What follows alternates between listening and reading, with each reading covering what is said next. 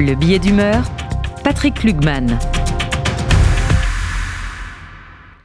Les mots ont un sens et accuser Israël de génocide, c'est franchir un seuil moral. Oui, si les mots ont un sens, ceux du ministre des Affaires étrangères, Stéphane Séjourné, à l'adresse de Daniel Obono de la LFI, sont parfaits. Ce qui alerte le représentant en France de Yad Vashem, c'est que le terme de génocide n'aura jamais été autant utilisé depuis que l'Afrique du Sud accuse Israël de se rendre coupable à Gaza. Le génocide est tendance. Il est le truc du moment, le hashtag à suivre.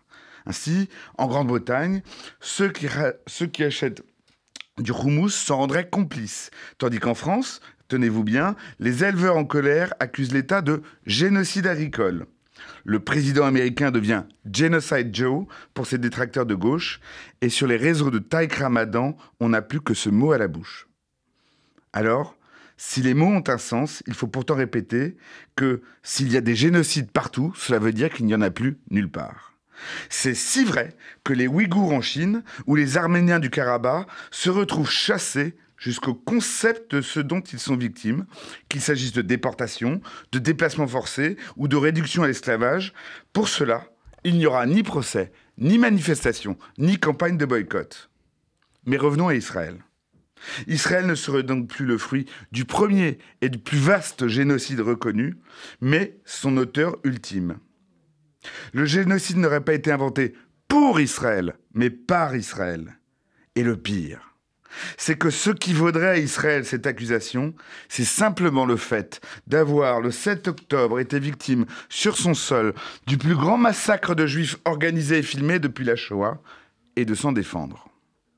Je le disais ici, je le répète, si on rapporte cela à des faits de droit commun, cette accusation revient ni plus ni moins à traiter une femme violée de salope.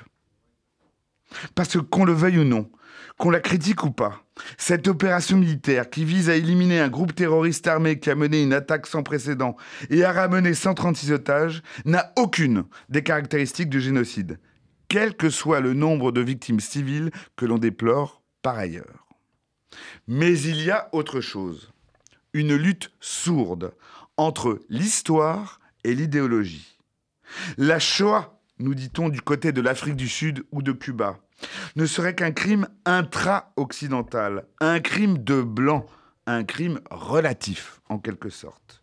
Le crime des crimes, c'est celui de l'Occident contre le reste du monde, qu'il s'agisse de la colonisation ou de l'esclavage.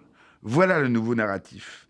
Et pour supplanter la Shoah dans la conscience universelle, quelle plus haute perversité, quelle meilleure manœuvre pouvait-on imaginer? Qu'accuser Israël par sa réplique à Gaza d'être la quintessence d'un accident, d'un Occident exterminateur.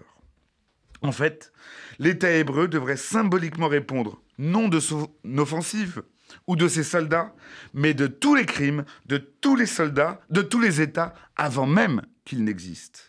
Israël serait le juif des nations, un coupable par essence, un coupable depuis sa naissance, un coupable ontologique.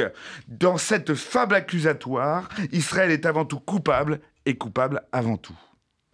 L'accusation criminelle d'Israël, qui a été brandie pour la première fois sous l'égide de l'ONU, en Afrique du Sud, à la conférence de Durban, prospère toujours devant l'ONU, toujours à l'instigation de l'Afrique du Sud, sauf qu'Israël est maintenant formellement accusé dans un procès qui lui est fait. Voilà ce qui se joue à la, haie. Un détournement du droit au mépris de l'histoire. Un attentat contre la justice avec les moyens de la justice. Alors, les mots ont un sens, disait le ministre, et il a raison. Celui de génocide doit impérativement être préservé. Nous devrons lutter contre ces antisémantiques comme nous luttons contre les antisémites. Tout simplement parce que ce sont bien les mêmes qui ont décidé de troquer les oripeaux de leur haine pour un déguisement de victimes.